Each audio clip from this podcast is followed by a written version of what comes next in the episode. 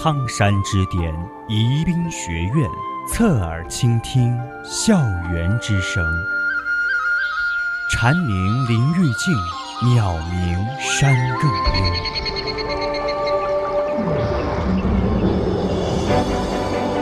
您正在收听的是宜宾学院 VOC 广播电台。青春调频与您共享，亲爱的听众朋友们，大家中午好，我是主播王倩，欢迎您收听 VOC 广播电台为您直播的节目《深入人心读书学史》。今天的读书学史将带你走进历史，感悟先烈们心系天下的家国情怀。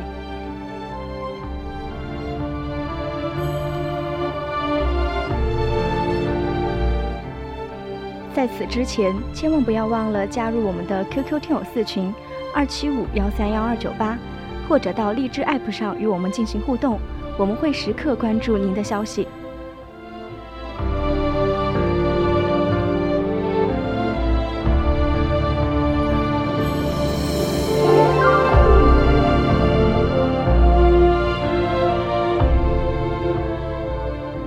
本次诗篇选自《重读先烈诗章》。本书由中共中央宣传部宣传教育局编写，收录了自二一九二一年中国共产党成立至一九四九年新中国建立的二十八年间，为中国革命牺牲的一百位革命先烈写作的诗歌。诗歌的作者既有李大钊、瞿秋白、恽代英等党的重要领导人，也有大批普通的青年革命者。诗歌表现了革命先烈的忧国忧民。舍生忘死的革命精神和愿为革命抛头颅洒热血的崇高境界，展现了革命先烈对革命必胜的坚定信念和大无畏的牺牲精神。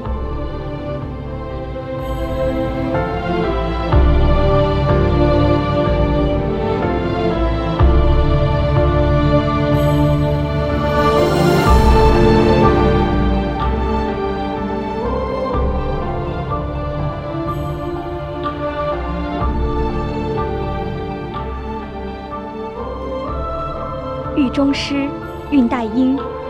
浪迹江湖忆旧游，故人生死各千秋。以病忧患寻常事，留得豪情作楚囚。这首诗是恽代英于狱中所作，诗一开头就显得感慨万千。浪迹江湖忆旧游，故人生死各千秋。这里的浪迹江湖，指的是为了革命事业。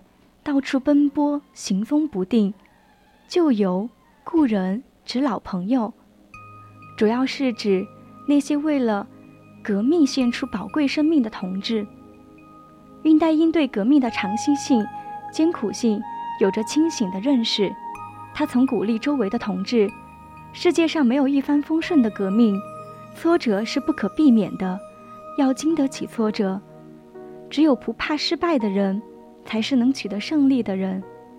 在狱中的他对难友们说：“对一个革命者来讲，战场固然是考验，而监狱也是一个特殊的战场。一个真正的革命者，在这个特殊的战场上，在生死面前，要经受得起严峻的考验。所以他写下了这首气吞山河的狱中诗，表达了自己对革命的忠心耿耿。”以病忧患寻常事，留得豪情做楚囚，说明他自己已经摒除了个人得失，不惧被捕、坐牢，甚至杀头。楚囚是历史上一个很著名的典故。春秋时期，有楚国人终于被晋国囚禁，那他仍然戴着南方楚国式样的帽子，表达了他对故国的怀念。恽代英在这里借用说，即使被捕关在监狱中，仍然保持着革命者的豪情壮志。这一首诗由感慨开始，置置生死于度外结束，可谓大义凛然、铁骨铮铮。整首诗刚健沉雄，笑傲生死，体现了革命者伟大的人格和高尚的情操。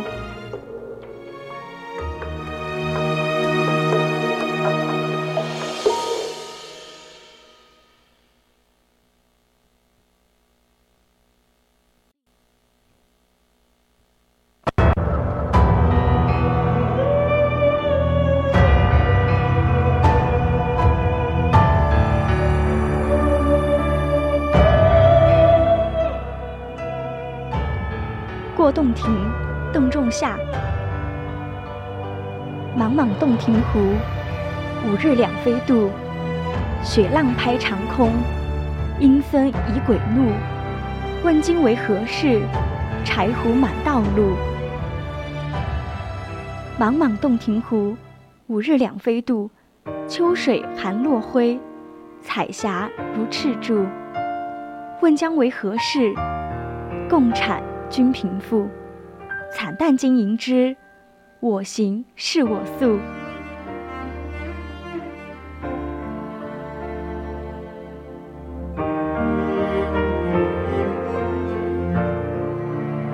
这首诗写于一九二零年的秋天，经过五四运动的洗礼的邓仲夏，接受了马克思主义，树立了共产主义的世界观。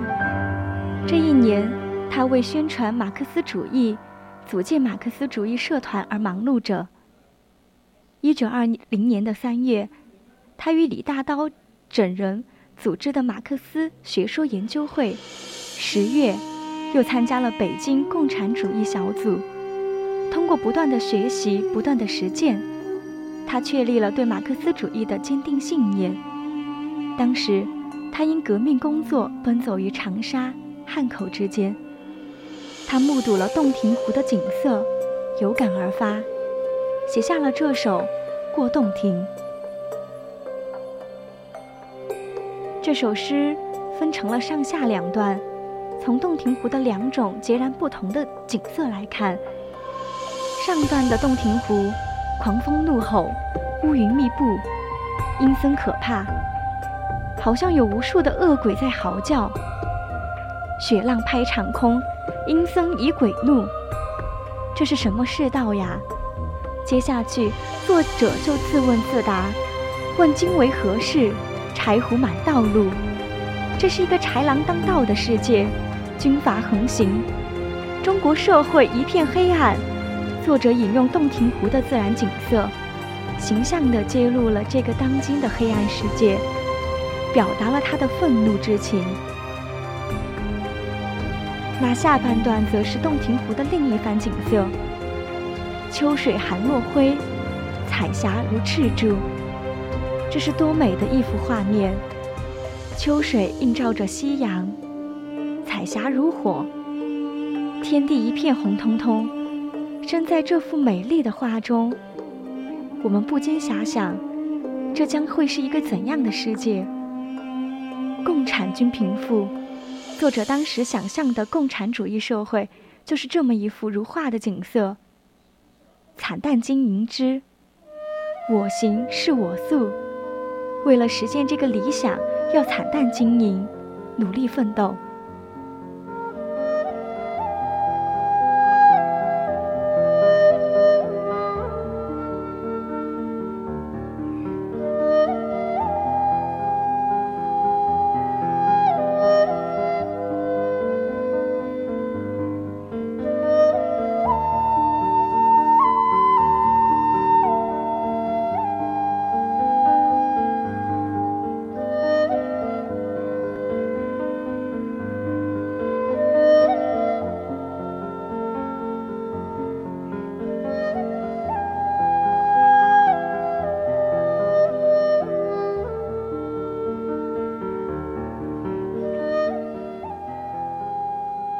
我的自白书，诚然。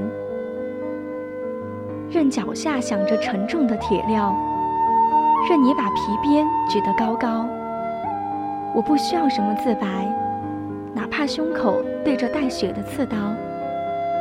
人不能低下高贵的头，只有怕死鬼才祈求自由。独行拷打算得了什么？死亡也无法叫我开口。对着死亡，我放声大笑。魔鬼的宫殿在笑中动摇。这就是我，一个共产党员的自白。高唱凯歌，埋葬蒋家王朝。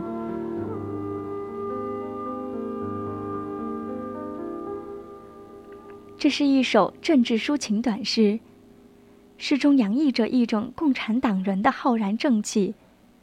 它向人们展示了一个。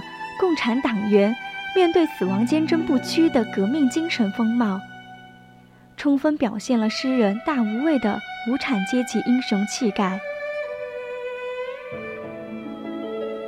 第一小节的三句诗，为我们形象地刻画出了反动派监狱中的血腥场景：沉重的铁镣，高举的皮鞭，带血的刺刀。这些用于镇压革命者的刑具，落在胆小鬼的身上，或许会让人屈服。但是对于诗人这样一位大义凛然的共产党员来说，则显得过于微不足道了。束缚人的铁镣也好，高悬在头顶的撇撇鞭也好，都只能将诗人的肉体摧残，而无法夺走他坚强的意志。我不需要什么自由，一句斩钉截铁的话，仿佛一颗重磅炸弹炸响，打破了敌人的幻梦。随后，诗人用直白的言语，将自己坦荡的胸怀展现给凶残的刽子手。誓死不降的决心，足以使残暴的敌人气绝。人不能低下高贵的头。只有怕死鬼才祈求自由。诗人虽未提自己一个共产党员的党性，但却把卑贱与高贵不同的人格铺于纸面。他让我们感觉到，他首先以共产主义的信念约束自己，因而才会在地狱中保持着精神气节，在现实面前。诗人非常清楚自己的处境，反动派的独行拷打、威逼利诱，完全失去作用。他们的最后一招，无非就是开始从肉体上消灭自己。但是，诗人既然已经抱定要做一个堂堂正正的硬汉，为了维护自己信仰的事业，死亡又算得了什么？对着死亡，我放声大笑，魔鬼的宫殿在笑声中动摇。这就是诗人对待死亡的态度，他嘲笑死亡，也嘲笑敌人的无能。在嘲笑声中，魔鬼的宫殿在动摇。这里充满了革命乐观主义和浪漫主义的色彩。它更兼表现出诗人昂扬的无产阶级革命精神。在诗的结尾，诗人坚信自己顽强的斗争，正是一曲雄壮的凯歌。他预示了蒋家王朝的彻底灭亡，因此也把诗中高亢的情感推向了顶端。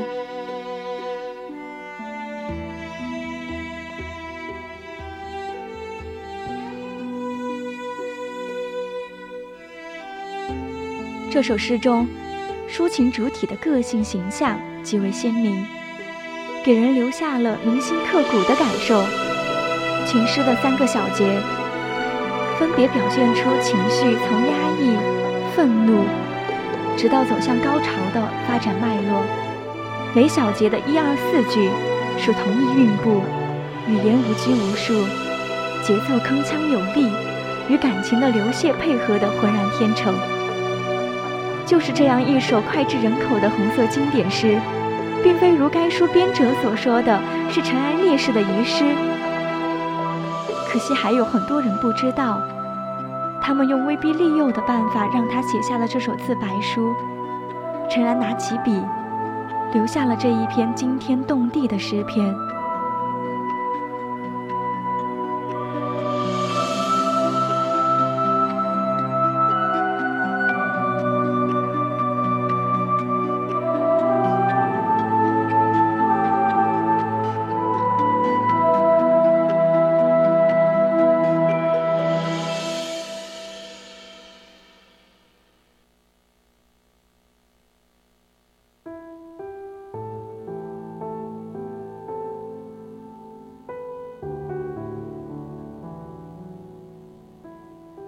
囚歌，夜挺。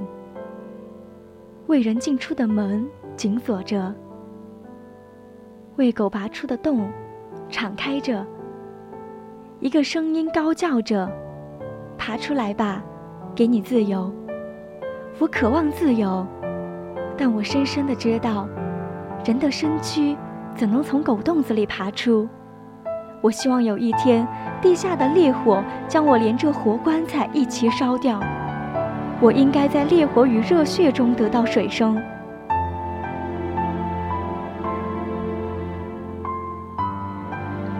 囚歌》是近代革命者叶挺于1942年创作的一首现代诗。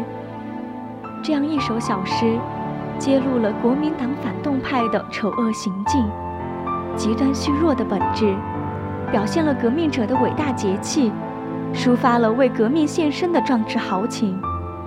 全诗明白晓畅，通俗易懂，脱口而出，但感情炽烈，气势豪迈。意境表达清晰完整。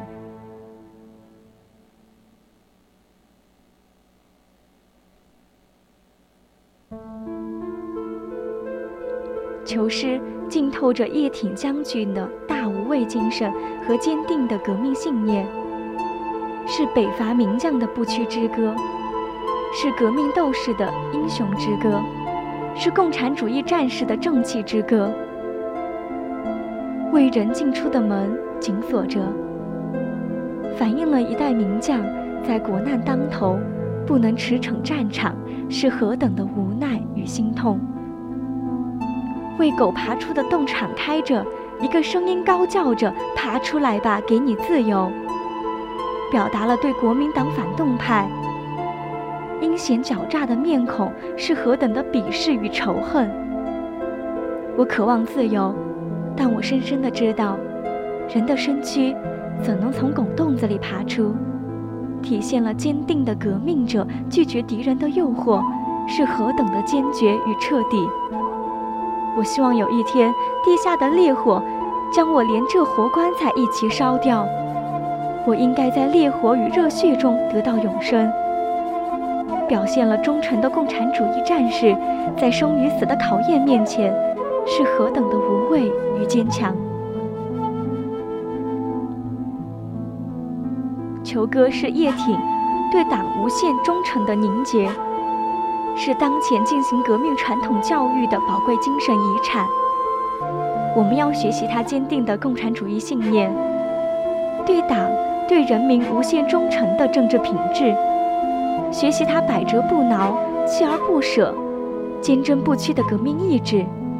学习他光明磊落、胸怀坦荡、大义凛然的崇高风范；学习他不怕牺牲、视死如归、不懈奋斗的英雄气概。就是这样的革命精神，这一首囚歌，贯穿了叶挺将军的一生。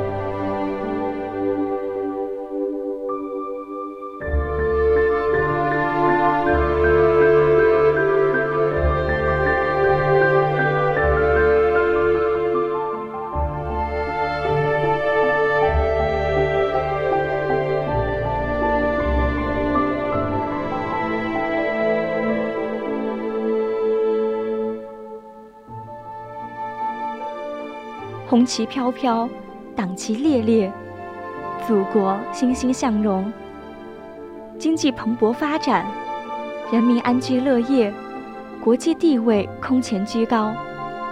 中国人民正满怀喜悦和希望，朝着现代化的宏伟目标迈进。一百年的光辉历程，走出了一条亘古不变的真理。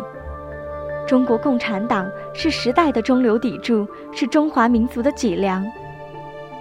没有中国共产党，就没有新中国。用历史验证中国共产党的伟大历程。我们要铭记党，拥护党。所谓党民印心，对党就要像对我们的亲人一样。